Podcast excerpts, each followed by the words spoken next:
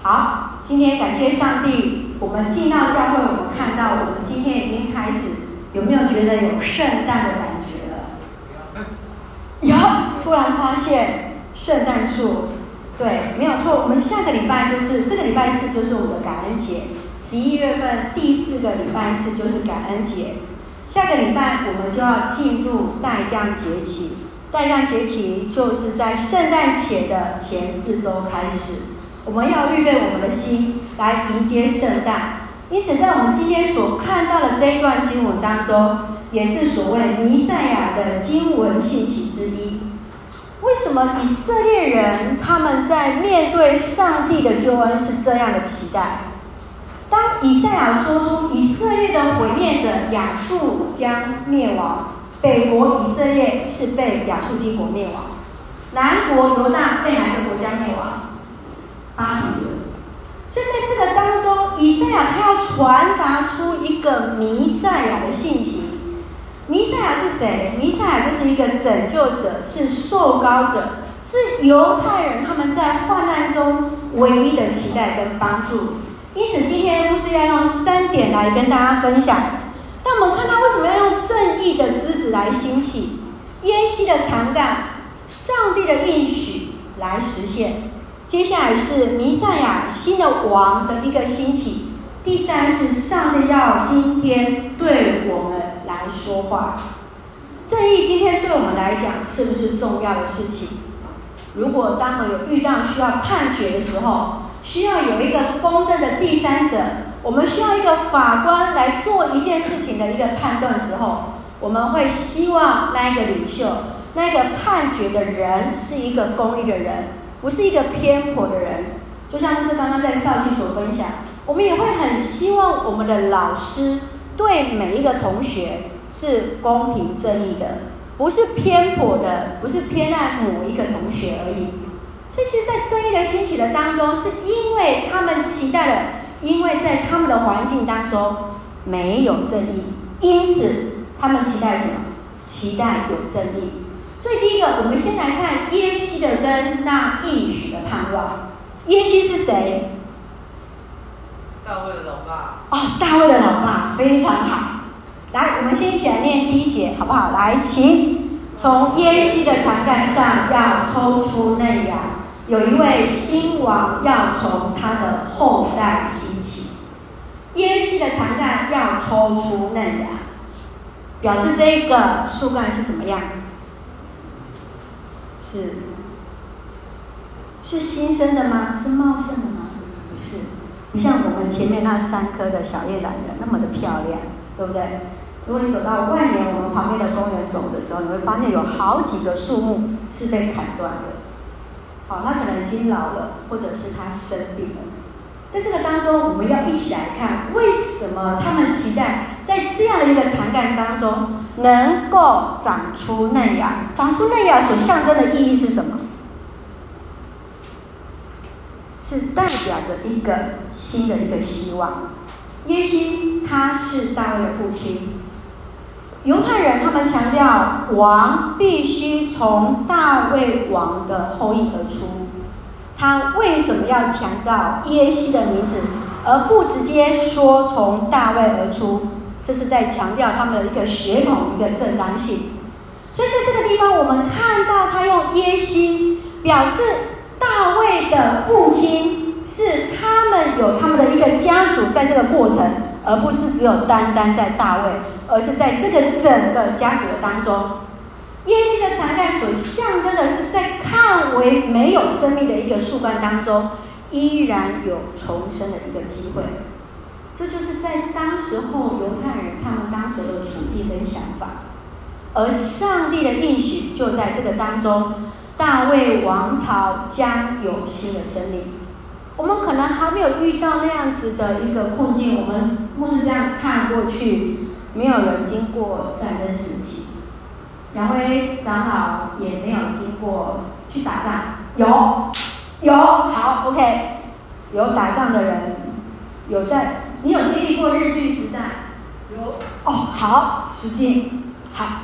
当我们在经历过一个被殖民的情况之下，我们会希望我们的国家是独立的，我们会希望我们有自己的国家，而不是被人殖民。但犹太人他们在那样子的一个列国强势的攻击之下，他们会期待他们国家有一位能够带领他拯救他们的一个领袖。所以一个树，好，这个就是我们会常常会看到的，有没有？这样的看画面就常看到了，这就是一个才干。一个树要让它能够发芽生长，要开花要结果，它必须要扎根，由此而生长。耶西的根，事实上是在强调的是它的一个根本，而来成为上帝应许的一个实践的开始。而要来强调的是，在这个过程当中，上帝要在这里面注入一个新的生命的一个希望。一个看为没有希望的情况之下，上帝依然要赐予生命。也许刚我们在看到那一个树干，我们没有办法去论断这一棵树到底有没有生命，这棵树木它到底有没有成长的一个机会。仿佛在我们的生活当中，有时候也会经历那看为不可能、没有的机会之下。上帝依然要赐给我们那样子的生机，赐给我们这样的一个盼望。这就是犹太人他们所期待的，在一个困境当中，在遇到一些的阻碍的当中，在列国强势之下，他们依然要认定上帝要成为他们的一个拯救。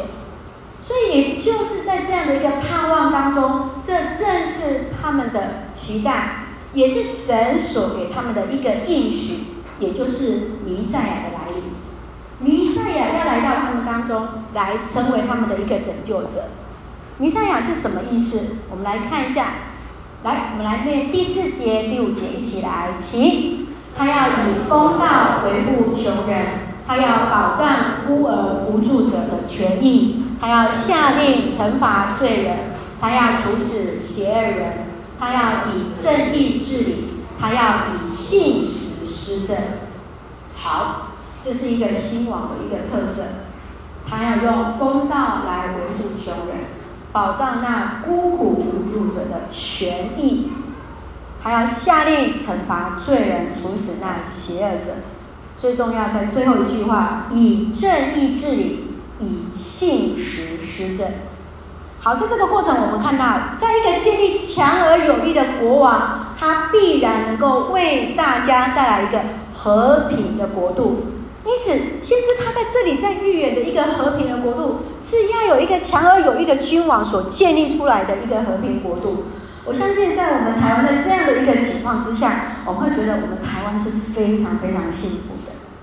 特别在一个 COVID-19 的情况之下，我们可能没有踏出去国外，我们不知道。事实上，台湾在这个处境当中，我们是被神所保守的，因为我们后面有一大群的团队在一起来守护，包括我们的人民，我们愿意来顺服在一些的一个政策当中。因此，在这样强而有力的一个领导当中，上帝应许给以色列一个和平的国度。我们如果常常在处于在战争的过程当中，我们就会知道和平的一个稳定性的一个难得的地方。特别是我们说过，以色列是中东的火药库之一，在那样一个情况之下，四面在环绕的情况之下，他们最渴望的就是和平。因此，他们期待这个弥赛亚是从过去到现在一直在所期待的。分裂了以色列人，分为北。以色列、南犹大，在这样的分裂当中，他们将重新和好。如果我们继续再把十一章往下读完之后，你会注意到，他们会期待是北以色列、南犹大，他们兄弟将重新和好，重新去对抗他们的强敌，然后他们也不再分裂。被掳到巴比伦的人，他们将重新回到他们的故土。他们的耶稣耶路撒冷重新再建国，因此这个王的特色是什么？他将带领人敬畏上帝，重新与神和好，重新与大地和好，重新与人和好。这个弥赛亚就是那一位受膏者，是上帝所应许要来拯救以色列君王的。你会发现弥赛亚这个名称常常会在国外当中，或者在诗歌的当中会被引用，甚至于在电影当中，他们也会，比如说，啊，有一部电影叫《彗星撞地球》那部电影，他们那一艘太空船，他们就是称它为弥赛亚号，要成为他们的帮助，成为他们的一个盼望，成为他们的拯救。犹太人他们的弥赛亚，犹太教的弥赛亚，他们认为还没有来。我们今天我们知道的，我们的弥赛亚就是谁？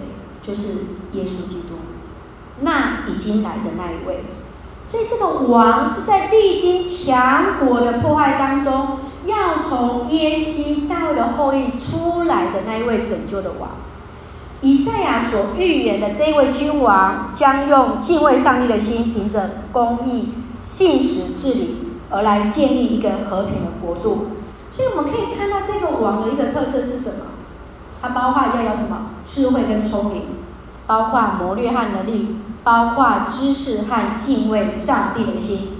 所以王的特质，我们在分析之后，你会看到智慧跟聪明就是一个治理的能力，谋略和能力就是一个外交技巧跟他的一个态度。接下来，智慧和敬畏就是处理问题的能力。还有一颗敬畏上帝的心，我们要把它记起来，因为我们要常常为我们的领袖来祷告，为我们的总统来祷告，为我们的市长来祷告，为你的老师来祷告，为你的公司主管来祷告，祈求他们都有相样相同的一个能力，特别我们要为他们来祝福，让他们也有一颗敬畏上帝的心，能够知道上帝永远在他们之上，来成为他们一个帮助。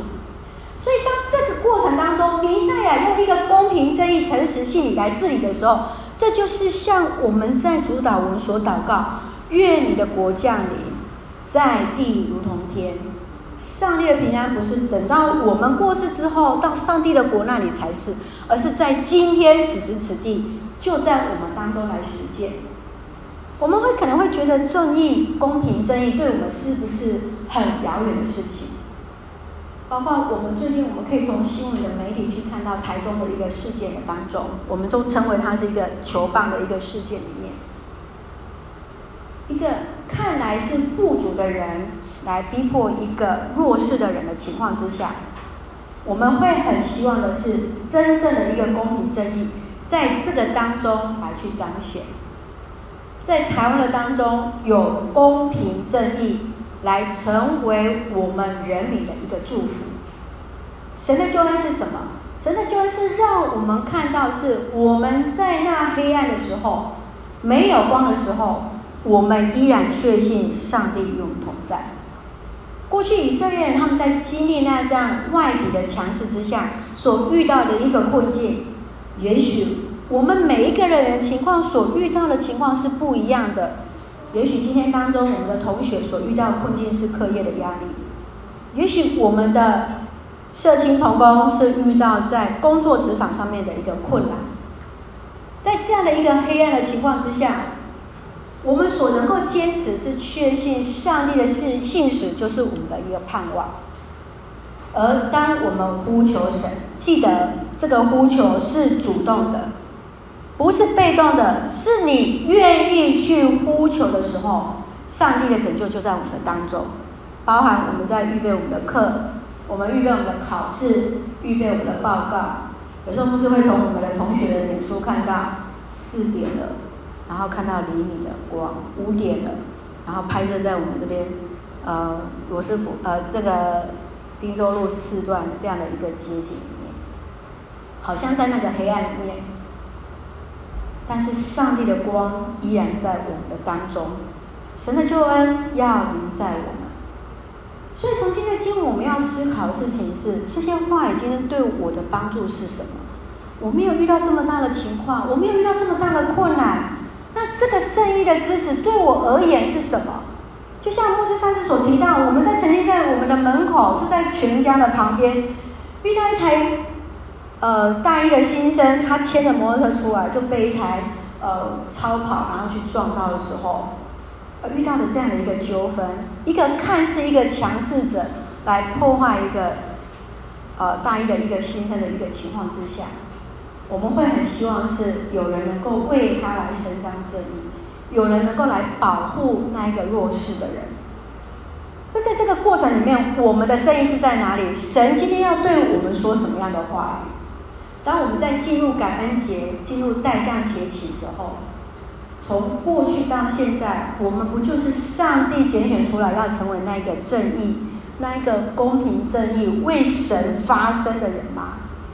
以赛亚书第十一章第二节，我们一起来读好吗？请，上主的灵要降在他身上。赐给他智慧聪明，赐给他谋略能力，赐给他知识和敬畏上主的心。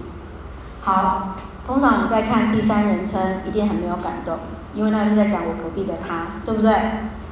我们这一次，请你改成第三人称，改成第一人称，让我们用肯定句来，再把它来念一次，来，请。上主的灵要降在我身上，赐给我智慧聪明，赐给我谋略能力，赐给我知识和敬畏上主的心。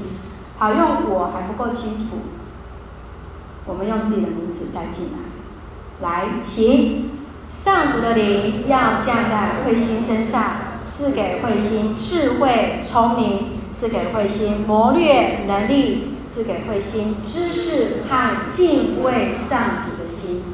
今天这句金句，牧师要送给大家，成为大家的一个祝福。我们有没有渴望神的灵在我们的身上？我们有没有渴望我们的生命当中也充满智慧聪明？我们有没有渴望我们的生命也是充满了谋略能力？赐给我们有知识和敬畏上主的心呢？上帝在拣选那弥赛亚来成为以色列的拯救的时候，今天上帝也拣选了我们，成为他恩典的出口，成为他正义的出口，成为他一个公平正义的一个出口。因此，我们看到的，在这样的一个领袖当中，以赛亚所预言新的王的特质是用敬畏上帝的心，凭借着公平正义来治理人民，来建立和平的国度的时候。我们要思想的事情，当我们成为那一位领袖的时候，我们是不是也存着敬畏上帝的心，用信实来管理？我们当中有学校的班长、班级的班长，我们这边可能我们也有是班班级的干部，有可能是系带所带，我们有可能是公司的老板，或是公司的主管。当你在成为一个领袖的时候，你是否也存着敬畏上帝的心，用信实来管理，用神的公平正义跟信实来管理你所要负责的事情呢？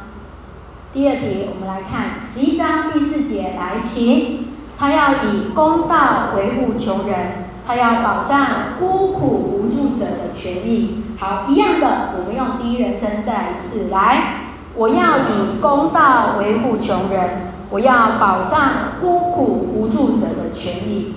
谁是我们当中的穷人？谁是我们当中孤苦无助者的权利？不是真正他只有在经济上的弱势，可能是他他他的能力的弱势，可能是在他的周遭的资源的弱势。我们有没有可能来成为上帝的帮助？我们有没有可能去注意到我们身旁？也有这样需要的人，这是牧师在代价节期第二个要让大家学习的思想的。有没有看过《魔戒》这部电影？看过的举手。这么少，好，谢谢。好，《魔戒》之父在讲到就是有一个戒指嘛。好，这个戒指戴上去之后，就人家他就会忘记自己的心了。这个魔这个戒指让他成为一个无比有能力的人。他就觉得自己像一个神，而忘却了他自己是一个人，所以他们必须在这一部电影当中，就是要把这个戒指丢到一个呃一个山谷的当中，让他去融化掉。OK，这部魔戒当中，他有一句话，他说他的权力是腐化所有渴望他的人。在我们内心当中，有没有渴望成为那个无比权柄的人，也许在我们的自我当中都会有这个部分。若望保禄二世他在最后的遗言的当中，他说了一句：“和平必须建立在公义之上，没有公义也就没有和平。”今天我们拥有权利的你，拥有权利的我们，这个权利不是真的只有所谓我一定是位居哪一个位分的当中，也许我们就是拿麦克风的那一个人。可以做各样决策决定的你，我们如何能够抵挡各样的一个诱惑，而为人来带来上帝的和平，跟带来神所赐给我们的平安呢？也许是在你的家庭的当中，也许是在你的班级里面，也许坐在你的办公室。神让我们知道有一个正义的心。有一个公平的心，有一个使人和睦的心，使人和睦的心、和平的心在当中的时候，我们的心态就会不一样。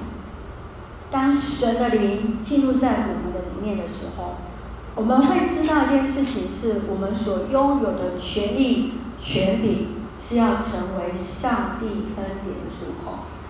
神让我们有这样的一个位分跟权柄。是为了要成为人的祝福，是要成为上帝他恩典的一个出口。所以，我们今天来思想两件事情：成为一个领袖，我们是否能够存着敬畏上帝的心，用信实来管理？拥有权力的你，如何去面对诱惑，而能为人带来主的平安，为人带来真正的一个和平？使人和平的人有福了。愿主来帮助我们所领受的。我们从耶西的根看到，那过去神给予他们这样的盼望，他们这样的一个应许。我们看到神所应许的弥赛亚，在犹太人当中来兴起。